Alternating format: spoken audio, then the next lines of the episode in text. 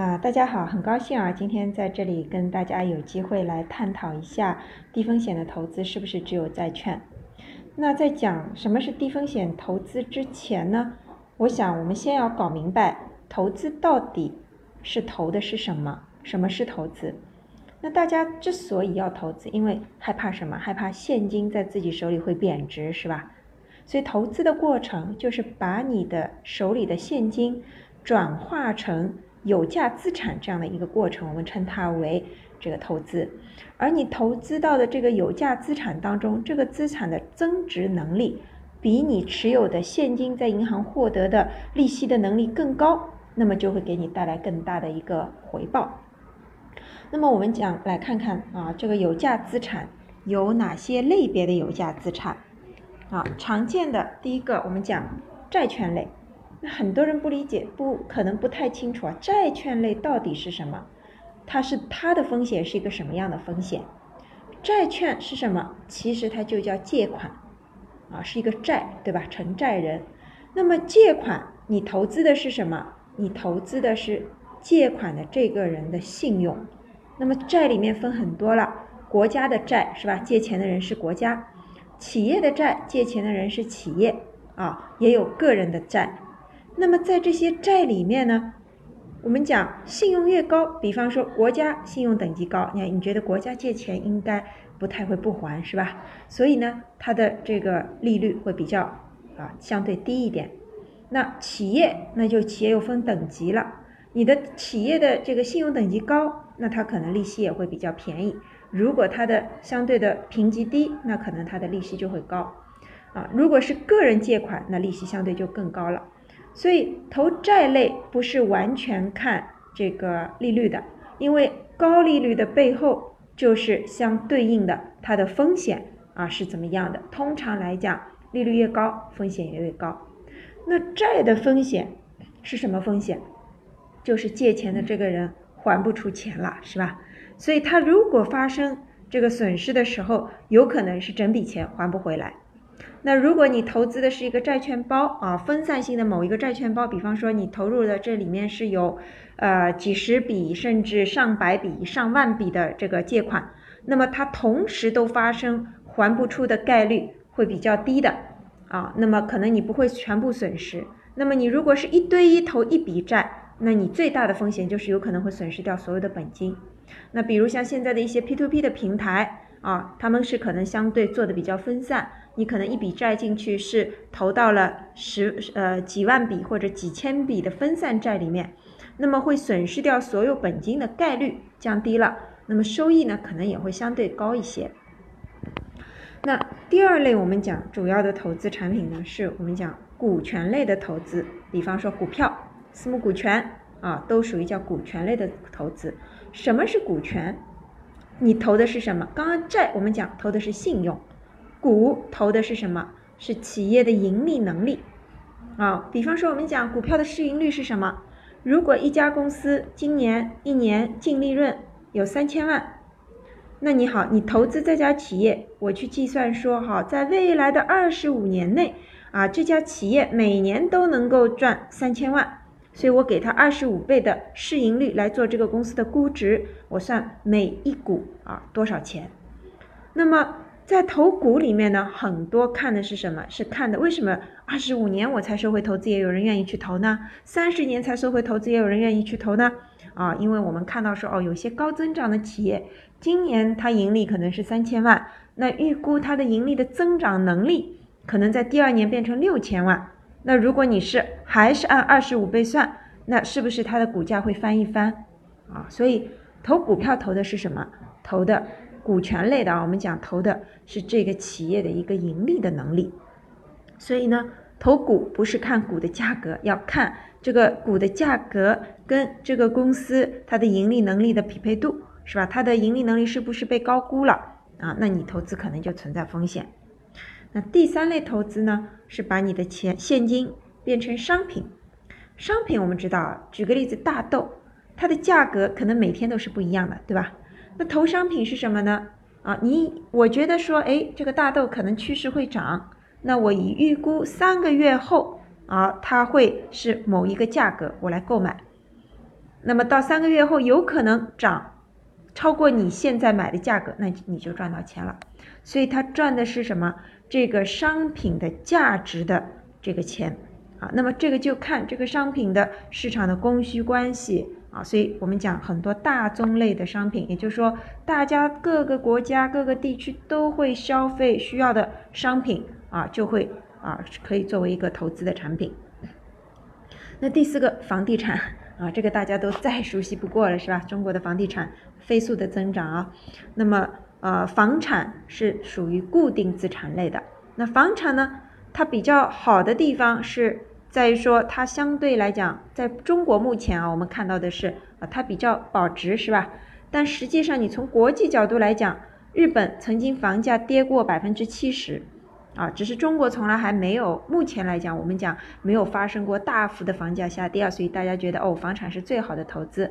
实际上。房产也是投资的，是一个有价值物，这个跟市场这个呃供需关系都是有一定的影响的。那第五类呢，我们讲投资货币啊，什么是货币？外币啊，我把我的人民币换成了美元，那么这个赚的是什么呢？这个赚的是货币之间的利率的波动跟差。比方说，我美元要看涨，那我现在买入美元，后面美元涨了，我换回人民币的时候，我就赚到了。啊，那么第六类的投资呢，我们讲属于保险类。那保险类呢，实际上呢，它是一个啊特殊的一个呃产品啊，它主要是起到一个保障的作用啊，因为保险公司是受国家监管的，对吧？它是其实算的是一个数学的这个概率有很多是啊。那么啊，另外的话呢，还会有一些金融衍生品，那我这里不详细说了，因为太复杂了啊。那么。我们在投资以前啊，判断投资的风险是高和低以前，首先要明白的是，你的钱到底投到了什么地方？它是一个信用基于信用的债，还是基于一个盈利能力的股权，还是基于一个这个市场消化价值的一个商品，还是另外一个国家的货币？你要首先要了解清楚。那我们来讲讲，因为今天讲低风险，是不是只有这个债券啊？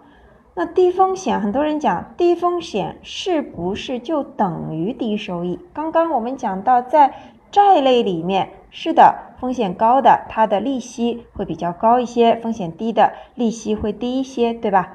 但是低风险是不是就是就一定是低收益呢？那么在这个以前呢，我们先要来看一看投资风险。你怎么来看风险？到底投资里面有哪些风险？哪些是你可接受的风险？哪些风险是你自己今天要这个慎重的去考虑的啊？那我把它分成非常简单的一些风险，有很多种谈风这个大家解释风险的方式啊，但我把它分成了非常简单的几点。一个风险叫本金风险，你今天投到的这个产品里面。这个风险是不是会让你丧失本金？举个例子，我们讲你投股票，投投股票会不会发生说，我投进去之后，今天我的本金归零没有了？这个概率就基本上不会有，对吧？所以今天你投股票的风险叫什么风险呢？叫波动风险，就是它是有上上下下，你今天涨，明天可能跌，但是你说今天这个钱。本金完全没有了，这笔钱没有了，这个概率是很低的。那么，本金风险有些，比方说我们讲债，如果你借的是一笔债，今天这个人没有能力还钱了，那你这个本金是有可能会损失的。所以我们首先要搞清楚，你投的这个产品里面，你到底是你本金全部会有损失的风险。还是说它是一个价格波动的风险，对吧？像产商品也是，商品也不可能跌到零的价格，对吧？它只是说价格的高和低啊。但是我们讲债，它就不一样。那么在这个本金跟波动风险的基础上，你又要去判断，根据你所要投的这个产品，你要防范的风险是什么类别的风险？举个例子，我们讲说，今天最可怕的风险是什么？欺诈。你有可能被有欺诈的风险吗？就是对方可以把你的钱骗走，那么我们讲，如果你投股票、投公募基金、投货币基金，会不会碰到欺诈风险呢？应该讲不太会啊，因为这是一个什么标准金融市场，天天所有人在交易，有规范的交易场所、交易机构啊、交易系统这样的产品，那它不太会发生说欺诈你的风险。好，那什么类别是属于欺诈类的呢？比方说我们讲，有些人说，哎，我们做做个私募基金，你来投这个这个私募的债或者私募的股权，那你投了以后呢？问题是你并不是管理人哦，通常这种基金都有管理人，对吧？那今天如果这个管理人没有把钱投到他跟你约定的头像啊，像之前有很多 P2P 公司是吧？倒闭，为什么？大家投进去的钱被挪用到了其他地方，或者干脆被这个公司揣到自己的腰包，然后他跑路了，这属于叫欺诈风险。啊，那你就要去判断你投的这个头像的产品，对方是不是可以直接把你的钱卷走的？那另一类的风险叫什么？市场风险啊，就是市场波动的风险。今天什么股市不好，突然大跌了，这个连连续这个跌停熔断，那它是个市场波动的风险，是价格波动啊，市场引起引起的，那它可能会带来你损失。但是不至于发生说你所有的钱都不见了啊，所以啊，大家在讲风险之前，我们想先让大家了解啊，到底你会遇到的风险是哪些风险。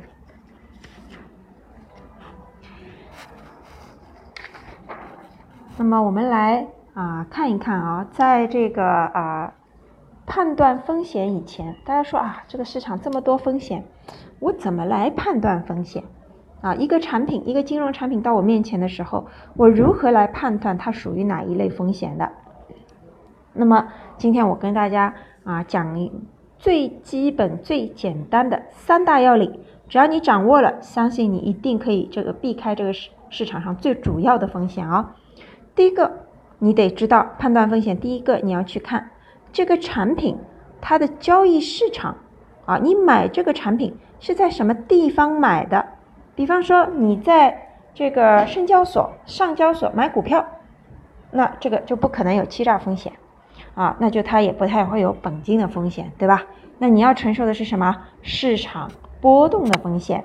啊，那如果今天这个卖出来的产品是今天银行买给你的一个理财产品啊，银行卖出来的，对吧？那你在银行里面购买的，那它也是一个什么标准的金融产品啊？所以我们要去看，在这个市场上呢，交易的这个啊市场上分为非标准化的交易市场的产品跟标准化交易产市场产品。什么是标准化交易市场产品？就是由一行三会啊，我们一行就是央行啊，三会就是银监、证监、保监三会所管理下的产品。那么你去买这一类的产品，我们讲公募基金啊、货币基金啊、股票啊。债券啊这一类啊都属于叫标准金融产品。那么你买标准金融产品的话呢，相对啊你的欺诈的风险、本金的风险你是不会有的，你不会碰到说啊这个人把我钱骗走，全部卷走没了，这家公司倒闭关门了没有了，这个风险就相对来讲是没有的，比较少啊。那么另一类的我们讲叫非标准化的这个金融产品，它不是在标准金融市场上交易的，比方说私募债啊。啊，私募股权啊，啊，P to P 的产品啊，啊，我们讲一些这个呃信托公司发行的这个信托的产品啊，它都属于叫非标准产品，就是它不是在标准市场内可互相交易的，只是针对特定人群发行的这样的一些产品。那么这些产品它的风险就会相对比这个标准金融产品要高很多了。啊，所以为什么我们现在国家在讲要合格投资人啊，也就是你金融资产超过三百万以上的人，你才可以买私募基金啊。那信托为什么要一百万才起卖？因为它需要什么？有投资这个知识的，然后有风险承受能力的人，他才可以去买这些高风险的产品。所以选一个产品以前，你先了解一下这个产品在哪里买，在哪里交易的。啊，它包括你买了以后你卖出，你是在哪里卖出的？如果它是一个国家机构管理的标准市场的，那么它的风险相对低；如果一个是非标准市场的，那相对风险就会高。那第二个，我们讲看产品投资的这个风险很重要的一点啊，在投资领域，在我们这个行业里面最重要的一点就是这个产品到底是谁管的，大家很在意。管理金融产品，因为金融产品是管理的，其实就是风险嘛，对吧？那管理这个产品的人的能力，以及是谁在管，这是非常重要的啊。所以在这个里面呢，大家要看这个里面角色里有两个人，第一发行人。这个产品是谁卖出来的？啊，是银行卖出来的，还是信托卖出来的，还是一个 P to P 公司卖出来的，还是某一家私人的投资公司卖出来的？谁在卖这个产品给到你？那么相对来讲，我们讲那些持牌的金融机构、受国家监管的金金融机构啊，相对来讲，他们卖出来的产品啊，相对它会规范很多。那么在这个发行人之外呢，你还要去看的是什么呢？管理人，这支产品是谁管理的啊？这个管理人是不是有足够的金融专业的能力去管理好这个产品？那比方说，你现在有些私行啊也会卖私募基金，对吧？那你说啊，这个银行，我觉得工行非常好，是家很好的银行。那同时你还要看一看哦，不是所有的银行卖出来的产品就保证不亏、保证赚钱，也不是的，因为有些银行也不是所有的产品都是自己做的，像很多的这个私募基金啊啊之类的啊，它其实是有管理人的，包括公募基金也是。那么你要去了解的是这个管理人他过往的管理的经验、过往的管理的历史数据啊，包括这个产品啊，呃这个。呃，管理人过往的一些啊信息你要了解。那么第三个啊，选择产品要看的，那就是你要看卖给你的这个产品到底是投到哪里去了啊？投的是债，还是股，还是商品，还是房产啊，还是货币？你要了解清楚。那么刚刚我们也谈过这些产品分别的风险是什么，对吧？那我们来详细的再看一下啊。啊，我们来看看债券类的。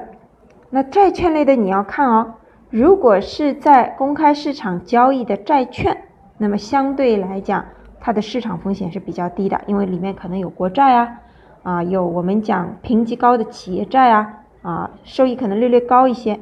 但是相对来讲，它都是在什么公开市场上可交易的债券类的产品，它的相对收益是比较低的，但是价格也有波动哦。像我们讲这个债券的这个收益率，其实差的还是很多的啊。有些时候高的时候，我记得有到百分之九十都有啊。这债券偶尔也会有下跌，但是呢，这个我们讲这个你会大幅本金损失啊，欺诈风险这是比较不可能有的。那么另外呢是有私募债，那么属什么属于私募债啊？私募债有私募基金发债的啊，就是它是投给别人做借款的。比方说大家现在。看到的啊，房地产的借款也有啊，什么车辆抵押借款也有啊，P to P 公司在做的这种信用贷款的也有，然后包括什么供应链金融的借款也有，那么各类的借款都有啊。那你就要看了，这个借款如果它是非在公开市场上交易的债券，它属于私募类的，那相对它的风险就会比较高啊。那么。呃，这个你就要去关注，说它的发行人是谁，对吧？它的管理人是谁啊？比方说，同样是 P to P 啊，很多人觉得哦，P to P 风险非常高啊。可是呢，如果今天它是哎，你看是行业内排名前三的啊，前五的这个个公司的股东的背景是非常好的，有先进的领先的技术的啊，它的这个分散度啊、行业类别啊、风控能力啊比较强的。那可能它的相对风险会非常低，啊，比方说有有些 P to P 平台，啊，它可能分散到已经可以投到你的钱进去投到十几二十万笔不同的项目里面了，那你可能相对你会本金损失的风险啊，啊，欺诈的风险啊，就会比较少一些啊。那么股票，股票的话呢，呃，因为也是在刚刚看了，第一，如果从市场来讲，它是标准市场，对吧？那么从这个风险角度来讲，你发生欺诈的风险是比较难的啊。但是呢，从股票来讲，它会有什么？它的市场风险是非常高的啊。那么本金来讲，本金完全损失的风险很小，但是你说你今天不亏钱，不一定的，这个市场上上下下。但是你今天亏钱。不代表你明天亏钱，也不代表你明年亏钱，对吧？很多人做股票希望，哦哟，买进去好像明天就能够赚钱，或者下个月就能够赚钱。实际上，股票很多时候，股票是一个非常长周期的投资的。啊，你看中国的这个股市，如果你真的选到一些好的股票，你可能长期的这个考虑一个长期的投资的话，啊，可能你的呃损失不一定那么多。那中国往往是什么呢？六千点、五四千点、五千点、六千点，大家开始往里冲，啊，往往是这个呃，大家叫这个在呃进的时候呢，是这个进的是天花板，然后出来割肉割在这个地板上啊，就是大家都买的时候你就买了，别人不买的时候你不买了啊，结果导致呢就反正就比较容易发生亏损啊。但是这个风险是一个什么呢？我觉得它是一个相对来讲的这个。呃，是一个这个市场波动的一个风险啊，不存在说今天本金完全亏光的风险，它是没有的。那么另外呢，这个私募股权啊，私募股权它也是投的股，跟股票一样，只是股票是我们讲上市公开发行的企业的股啊，那些那些企业是受证监会监管的，对吧？那么私募股权呢，相对来讲风险就会比较大，因为为什么这些企业的？这个盈利能力是不是可持续啊？那包括它的这个企业，它不是一个公开这个市场的企业，它的信息的披露啊，价格的估值啊，这个这个是否合理？它其实有很多不确定性的。那么从私募股权来讲，你投管理人就非常重要了啊。那你想有名的一些私募股权，像这个啊红杉资本啊这些比较大的知名的股权投资机构啊，那么。可能相对来讲，它的风险会小很多。那股权投资来讲呢，之所以吸引大家，就是因为什么？你投可能未上市前的企业，大家都听过啊，上市前的价格比较低的，对吧？有可有可能你从创业公司开始，一直到投到它上市，可能翻几十倍甚至几百倍的这个呃收益啊。但是呢，它相对来讲，你投资的企业它倒闭啊，今天这个这个呃。呃，这个没有上市成功等等，这种风险也很大啊，所以它收益可能很高，但同时风险呢，可能也是非常大的一个啊投资，所以相对来讲，它的门槛也会比较高啊。那么另外呢，呃，我们讲商品期货类的产品了，商品期货类的产品呢，从它是一个公开交易。市场的产品，对吧？相对欺诈风险会少一点，但是市场波动风险很大啊。尤其有些是用杠杆的这个金融产品，那风险就会啊更高一些。那么，如果你不是这个行业有专业的人啊，你去进行投资，在投资之前你一定要啊学学习和了解的非常清楚啊。啊，那么再来房地产，房地产相对来讲也是啊，就是呃本金的风险，我们讲。呃，我们不能说在中国完全不跌，对吧？就是你上完全损失掉本金的概率是低的，啊，收益来讲，那如果碰到啊市场好的时候，中国房地产也涨得很高啊。但是从现在来讲，中国可能房地产的红利时代，我觉得已经差不多算是到尾声了吧。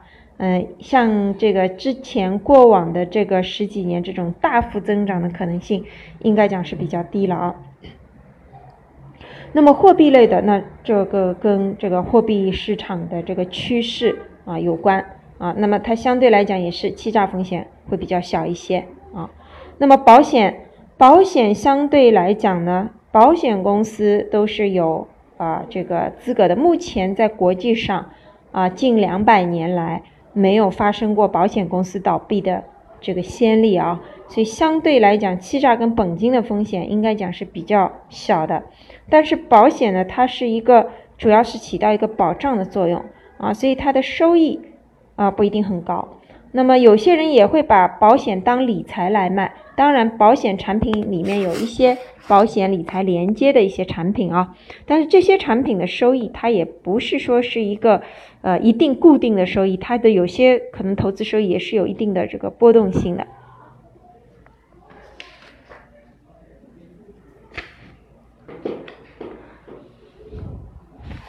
那么在大家选择产品里面，今天在讲怎么去选择你的相对啊收益又好又风险较低的产品。那么在这边我们啊把大类的产品都啊说过以后呢，啊个人呢我觉得就是呃。如果你是一个有比较啊大量的资金，然后呢，你又对风险承受能力比较强啊，然后呢，你是又是有一个有专业知识的，愿意去研究投资产品的一个专业人士的话，那么我觉得可能你可以啊，私募股权啊，这些啊股权投资产品啊，一些债类产品收益很高啊，风险相对高的，你可以做选择。但如果你是一个保守派啊，你希望。你的钱是稳健的成增长的，那么建议大家啊去考虑的是，第一，你要选择相对来讲是标准市场的产品，比方说啊公募基金，我觉得叫大家可以考虑，因为公募基金呢，实际上是因为你投股票呢，自己可能你工作很忙，你没有时间天天要看盘盯盘，看这个价格跌跌涨涨啊，那公募基金呢，通常来讲是一些。呃，有这个专业管理能力的管理人，他有股基、债基或者混合型的一些基金啊，就是啊，而且会比较分散的投到这个股市，不是像你自己可能选几个股票，它会相对有一些这个配置的策略啊、分散的策略啊，这样的帮助你降低到风险。另外呢，它的波动性呢没有这个股票那么大啊。如果你是长期去持有，像比方说像现在这种三千多点的时候。我觉得你要买公募基金呢，你是应该持续性买入啊，就是反正这个市场跌，你也别指望说今天买进去，隔一两个月就挣钱了啊。像公积金这种产品呢，比较适合就是你逐步逐步买啊。今天这个月发工资，你可以买一点啊。你有其他地方的钱回来，你可以买一点。那尤其像现在整体市场比较低的时候，别人都不太买的时候啊，你逐步逐步的在买入，那么。可能整个经济周期是一个七八年的一个大周期，对吧？那么等到现在三千多点涨到四五六千点的时候，那你可能可以把手里的这个基金卖掉。那么它的相对来讲，像我自己也投很多啊，这个公募基金的一些产品，因为我平时工作也很忙，没有时间看这个股票上上下下，所以我就因为公募基金价格是每天反正一个价格，所以我每天看一次就够了啊，就还好。那像这种情况下呢，我这两年持持续做，反正我每个月都会买一点，啊，这个呃，而且是比较分散，各类型的公募基金我其实都买。那如果你选的比较好的话，基本上我算下来，我们平均收益也可以做到十二以上，啊，那当然跟你选的产品有很关系。那更有关系的其实是你的心态，啊，就是你很多时候你可能刚买入，第二天你发现，哎呦，我亏了。但因为这个市场毕竟它是一个长周期的一个市场，如果你看好中中国的整体的未来的这个经济的这个发展的话，那么像这种啊，你可以长期的、慢慢的、逐步的投入的一个市场啊，我觉得是可能比较适合一般普通的这个大众啊。那么而且这个公募基金的产品相对它有一个好处，就是它灵活度比较高。这个万一你要用个资金啊什么，它是一般卖出以后。三天五三三五个工作作日内，基本上就可以回到账户的。那么是相对来讲，我个人认为是啊，风险相对比较低啊。那么收益呢，呃，就是看了你如果有比较好的心态跟比较好的持续长期这样的一个投资的习惯的，那我觉得公募基金可能最终会给你带来的收益期待值其实不一定会很差啊，也许也是。可以做的比比较好的，像我有买过一些基金，收益达到二三十的也是有的。那么另外，如果这个嗯比较怕这种波动，而且你不考虑这种长期投资的啊，是短期的这个啊产品的话呢，啊建议大家像比方说货币基金现在也很多啊，像余额宝也是货币基金的一种，但是货币基金大家可以看每天其实市场上不同的货币基金价格还是差别很大的。啊，有些货币基金的话，这个资金呃能够这个收益达到三点几、四点几啊，比一般的活期也是会好一些的。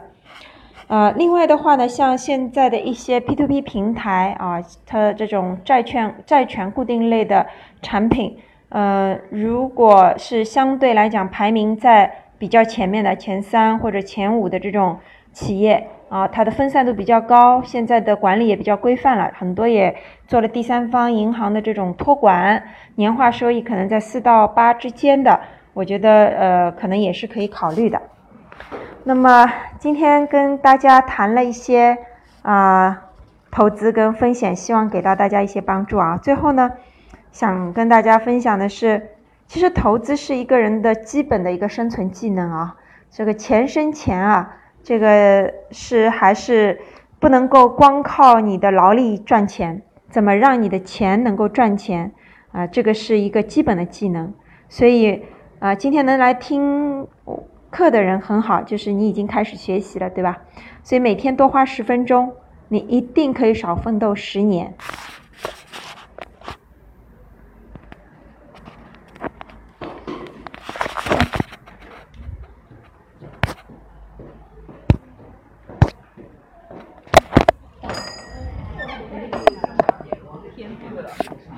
好了，吧？你这个这么贵，这么贵啊？这个没用过啊。你说的了，好了。